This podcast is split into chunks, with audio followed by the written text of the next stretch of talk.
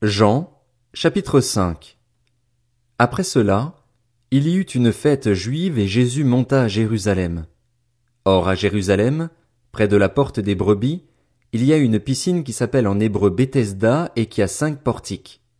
Sous ces portiques un grand nombre de malades étaient couchés, des aveugles, des boiteux, des paralysés. Ils attendaient le mouvement de l'eau, car un ange descendait de temps en temps dans la piscine et agitait l'eau et le premier qui descendait dans l'eau après qu'elle avait été agitée était guéri, quelle que soit sa maladie. Là se trouvait un homme infirme depuis trente-huit ans. Jésus le vit couché et, sachant qu'il était malade depuis longtemps, il lui dit, Veux-tu être guéri? L'infirme lui répondit, Seigneur, je n'ai personne pour me plonger dans la piscine quand l'eau est agitée, et pendant que j'y vais, un autre descend avant moi. Lève-toi, lui dit Jésus, Prends ton brancard et marche. Aussitôt cet homme fut guéri. Il prit son brancard et se mit à marcher. C'était un jour de sabbat. Les Juifs dirent donc à celui qui avait été guéri, C'est le sabbat. Il ne t'est pas permis de porter ton brancard. Il leur répondit, Celui qui m'a guéri m'a dit, Prends ton brancard et marche. Ils lui demandèrent, Qui est l'homme qui t'a dit, Prends ton brancard et marche? Mais celui qui avait été guéri ne savait pas qui c'était, car Jésus avait disparu dans la foule qui était à cet endroit. Quelque temps plus tard, Jésus le retrouva dans le temple et lui dit, Te voilà guéri. Ne pêche plus, de peur qu'il ne t'arrive quelque chose de pire. Cet homme s'en alla annoncer aux Juifs que c'était Jésus qui l'avait guéri. C'est pourquoi les Juifs poursuivaient Jésus et cherchaient à le faire mourir, parce qu'il avait fait cela le jour du sabbat. Cependant, Jésus leur répondit, mon Père est à l'œuvre jusqu'à présent. Moi aussi, je suis à l'œuvre. Voilà pourquoi les Juifs cherchaient encore plus à le faire mourir, parce que non seulement il violait le sabbat, mais il appelait aussi Dieu son propre Père, se faisant lui-même égal à Dieu. Jésus reprit donc la parole et leur dit, En vérité, en vérité, je vous le dis, le Fils ne peut rien faire de lui-même, sinon ce qu'il voit le Père accomplir. Tout ce que le Père fait, le Fils aussi le fait pareillement. En effet, le Père aime le Fils et lui montre tout ce que lui-même fait, et il lui montrera des œuvres plus grandes que celles-ci, afin que vous soyez dans l'étonnement. En effet, tout comme le Père ressuscite les morts et donne la vie, le Fils aussi donne la vie à qui il veut. Le Père ne juge personne, mais il a remis tout jugement au Fils afin que tous honorent le Fils comme ils honorent le Père. Celui qui n'honore pas le Fils n'honore pas le Père qui l'a envoyé. En vérité, en vérité, je vous le dis, celui qui écoute ma parole et qui croit à celui qui m'a envoyé a la vie éternelle. Il ne vient pas en jugement, mais il est passé de la mort à la vie. En vérité, en vérité, je vous le dis, l'heure vient, et elle est déjà là, où les morts entendront la voix du Fils de Dieu, et ceux qui l'auront entendu vivront. En effet, tout comme le Père a la vie en lui-même, ainsi il a donné au Fils d'avoir la vie en lui-même. Et il lui a donné aussi le pouvoir de juger, parce qu'il est le Fils de l'homme. Ne vous en étonnez pas, car l'heure vient où tous ceux qui sont dans les tombeaux entendront sa voix et en sortiront. Ceux qui auront fait le bien ressusciteront pour la vie, mais ceux qui auront fait le mal ressusciteront pour le jugement. Je ne peux rien faire de moi-même. Je juge d'après ce que j'entends, et mon jugement est juste parce que je ne cherche pas à faire ma volonté, mais celle du Père qui m'a envoyé. Si je me rends témoignage à moi-même, mon témoignage n'est pas valable. C'est un autre qui témoigne en ma faveur, et je sais que le témoignage qu'il me rend est vrai. Vous avez envoyé une délégation vers Jean, et il a rendu témoignage à la vérité. Pour ma part, ce n'est pas d'un homme que je reçois le témoignage, mais je dis cela afin que vous soyez sauvés. Jean était la lampe qui brûle et qui brille, et vous avez voulu vous réjouir une heure à sa lumière. Pour ma part, j'ai un témoignage plus grand que celui de Jean. Ce sont les œuvres que le Père m'a donné d'accomplir. Ces œuvres mêmes que je fais témoignent à mon sujet que c'est le Père qui m'a envoyé, et le Père qui m'a envoyé a rendu lui-même témoignage à mon sujet. Vous n'avez jamais entendu sa voix, vous n'avez pas vu son visage, et sa parole n'habite pas en vous, puisque vous ne croyez pas en celui qui l'a envoyé. Vous étudiez les Écritures parce que vous pensez avoir par elles la vie éternelle. Ce sont elles qui rendent témoignage à mon sujet, et vous ne voulez pas venir à moi pour avoir la vie. Je ne reçois pas ma gloire des hommes, mais je vous connais, vous n'avez pas l'amour de Dieu en vous. Je suis venu au nom de mon Père, et vous ne me recevez pas. Si un autre vient en son propre nom, vous le recevrez. Comment pouvez-vous croire, vous qui recevez votre gloire les uns des autres et qui ne recherchez pas la gloire qui vient de Dieu seul? Ne pensez pas que c'est moi qui vous accuserai devant le Père. Celui qui vous accuse, c'est Moïse, celui en qui vous avez mis votre espérance. En effet, si vous croyiez Moïse, vous me croiriez aussi, puisqu'il a écrit à mon sujet. Mais si vous ne croyez pas à ses écrits, comment croirez-vous à mes paroles? Jean, chapitre 6 Après cela, Jésus s'en alla de l'autre côté du lac de Galilée, ou lac de Tibériade.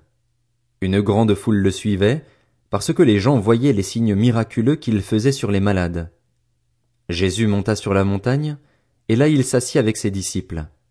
Or la Pâque, la fête juive, était proche. Jésus leva les yeux et vit une grande foule venir vers lui. Il dit à Philippe, Où achèterons-nous des pains pour que ces gens aient à manger? Il disait cela pour le mettre à l'épreuve, car lui-même savait ce qu'il allait faire. Philippe lui répondit, Les pains qu'on aurait pour deux cents pièces d'argent ne suffiraient pas pour que chacun en reçoive un peu. Un de ses disciples, André, le frère de Simon Pierre, lui dit, Il y a ici un jeune garçon qui a cinq pains d'orge et deux poissons, mais qu'est-ce que cela pour tant de monde? Jésus dit, Faites asseoir ces gens. Il y avait beaucoup d'herbe à cet endroit. Ils s'assirent donc, au nombre d'environ cinq mille hommes. Jésus prit les pains, remercia Dieu et les distribua aux disciples, qui les donnèrent à ceux qui étaient là. Il leur distribua de même des poissons, autant qu'ils en voulurent. Lorsqu'ils furent rassasiés, il dit à ses disciples, Ramassez les morceaux qui restent, afin que rien ne se perde. Ils les ramassèrent donc et ils remplirent douze paniers avec les morceaux qui restaient des cinq pains d'orge après que tous eurent mangé. À la vue du signe miraculeux que Jésus avait fait, ces gens disaient, Cet homme est vraiment le prophète qui doit venir dans le monde. Cependant Jésus, sachant qu'ils allaient venir l'enlever pour le faire roi, se retira de nouveau sur la montagne, tout seul. Le soir venu, ses disciples descendirent au bord du lac. Ils montèrent dans une barque pour traverser le lac et se rendre à Capernaum. Il faisait déjà nuit et Jésus ne les avait pas encore rejoints. Le vent soufflait avec violence et le lac était agité. Après avoir ramé environ cinq kilomètres, ils virent Jésus qui marchait sur l'eau et s'approchait de la barque, et ils eurent peur. Mais Jésus leur dit, C'est moi, n'ayez pas peur. Ils voulurent alors le prendre dans la barque, et aussitôt celle-ci aborda à l'endroit où ils allaient. Le lendemain, la foule restait de l'autre côté du lac et remarqua qu'il n'y avait eu là qu'une seule barque et que Jésus n'était pas monté dedans avec ses disciples, mais que ceux-ci étaient partis seuls. D'autres barques arrivèrent de Tibériade près de l'endroit où ils avaient mangé le pain après que le Seigneur eut remercié Dieu. Quand les gens s'aperçurent que ni Jésus ni ses disciples n'étaient là, ils montèrent dans ces barques et allèrent à Capernaum à la recherche de Jésus. Ils le trouvèrent de l'autre côté du lac et lui dirent, Maître, quand es-tu venu ici? Jésus leur répondit, En vérité, en vérité, je vous le dis, vous me cherchez non parce que vous avez vu des signes, mais parce que vous avez mangé du pain et que vous avez été rassasiés. Travaillez, non pour la nourriture périssable, mais pour celle qui subsiste pour la vie éternelle, celle que le Fils de l'homme vous donnera, car c'est lui que le Père, Dieu lui-même, a marqué de son empreinte. Ils lui dirent, Que devons-nous faire pour accomplir les œuvres de Dieu? Jésus leur répondit, L'œuvre de Dieu, c'est que vous croyiez en celui qui l'a envoyé. Quel signe miraculeux fais-tu donc? lui dirent-ils, afin que nous le voyions et que nous croyions en toi? Que fais-tu? Nos ancêtres ont mangé la manne dans le désert, comme cela est écrit, il leur a donné le pain du ciel à manger. Jésus leur dit, En vérité, en vérité, je vous le dis, ce n'est pas Moïse qui vous a donné le pain du ciel, mais c'est mon Père qui vous donne le vrai pain du ciel. En effet, le pain de Dieu, c'est celui qui descend du ciel et qui donne la vie au monde. Ils lui dirent alors, Seigneur, donne-nous toujours ce pain-là. Jésus leur dit, C'est moi qui suis le pain de la vie. Celui qui vient à moi n'aura jamais faim, et celui qui croit en moi n'aura jamais soif. Mais, je vous l'ai dit, vous m'avez vu et pourtant vous ne croyez pas. Tous ceux que le Père me donne viendront à moi, et je ne mettrai pas dehors celui qui vient à moi. En effet, je suis descendu du ciel pour faire non pas ma volonté, mais celle de celui qui m'a envoyé. Or, La volonté du Père qui m'a envoyé, c'est que je ne perde aucun de tous ceux qu'il m'a donnés, mais que je les ressuscite le dernier jour. En effet, la volonté de mon Père, c'est que toute personne qui voit le Fils et croit en lui ait la vie éternelle, et moi, je la ressusciterai le dernier jour. Les Juifs murmuraient à son sujet parce qu'il avait dit, Je suis le pain descendu du ciel, et ils disaient, N'est-ce pas Jésus, le fils de Joseph, celui dont nous connaissons le Père et la Mère? Comment donc peut-il dire, Je suis descendu du ciel? Jésus leur répondit, Ne murmurez pas entre vous. Personne ne peut venir à moi, à moins que le Père qui m'a envoyé ne l'attire, et moi, je le ressusciterai le dernier jour. Il est écrit dans les prophètes, ils seront tous enseignés de Dieu. Ainsi donc, toute personne qui a entendu le Père et s'est laissé instruire vient à moi. C'est que personne n'a vu le Père, sauf celui qui vient de Dieu. Lui, il a vu le Père. En vérité, en vérité, je vous le dis, celui qui croit en moi a la vie éternelle. Je suis le pain de la vie. Vos ancêtres ont mangé la manne dans le désert et ils sont morts. Voici comment est le pain qui descend du ciel. Celui qui en mange ne mourra pas. Je suis le pain vivant descendu du ciel. Si quelqu'un mange de ce pain, il vivra éternellement, et le pain que je donnerai, c'est mon corps, que je donnerai pour la vie du monde. Là-dessus, les Juifs se mirent à discuter vivement entre eux, disant, Comment peut-il nous donner son corps à manger? Jésus leur dit, En vérité, en vérité, je vous le dis, si vous ne mangez pas le corps du Fils de l'homme et si vous ne buvez pas son sang, vous n'avez pas la vie en vous-même. Celui qui mange mon corps et qui boit mon sang a la vie éternelle, et moi, je le ressusciterai le dernier jour. En effet, mon corps est vraiment une nourriture et mon sang est vraiment une boisson. Celui qui mange mon corps et qui boit mon sang demeure en moi, et moi je demeure en lui. Tout comme le Père qui est vivant m'a envoyé et que je vis grâce au Père, ainsi celui qui me mange vivra grâce à moi. Voilà comment est le pain descendu du ciel. Il n'est pas comme la manne que vos ancêtres ont mangée. Eux sont morts, mais celui qui mange de ce pain vivra éternellement. Jésus dit ces paroles alors qu'il enseignait dans une synagogue à Capernaum. Après l'avoir entendu, beaucoup de ses disciples dirent, Cette parole est dure. Qui peut l'écouter?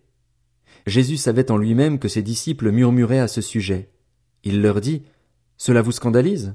Si vous voyez le Fils de l'homme monter là où il était auparavant, c'est l'esprit qui fait vivre, l'homme n'arrive à rien. Les paroles que je vous dis sont esprit et vie, mais il y en a parmi vous quelques-uns qui ne croient pas. En effet, Jésus savait dès le début qui étaient ceux qui ne croyaient pas et qui était celui qui le trahirait. Il ajouta, Voilà pourquoi je vous ai dit que personne ne peut venir à moi à moins que cela ne lui soit donné par mon Père. Dès ce moment, beaucoup de ses disciples se retirèrent et arrêtèrent de marcher avec lui. Jésus dit alors aux douze, et vous, ne voulez-vous pas aussi vous en aller? Simon Pierre lui répondit, Seigneur, à qui irions-nous? Tu as les paroles de la vie éternelle. Et nous, nous croyons et nous savons que tu es le Messie, le Fils du Dieu vivant. Jésus leur répondit, N'est-ce pas moi qui vous ai choisi, vous les douze? Et l'un de vous est un diable. Il parlait de Judas l'Iscariote, fils de Simon, car c'était lui qui allait le trahir, lui, l'un des douze.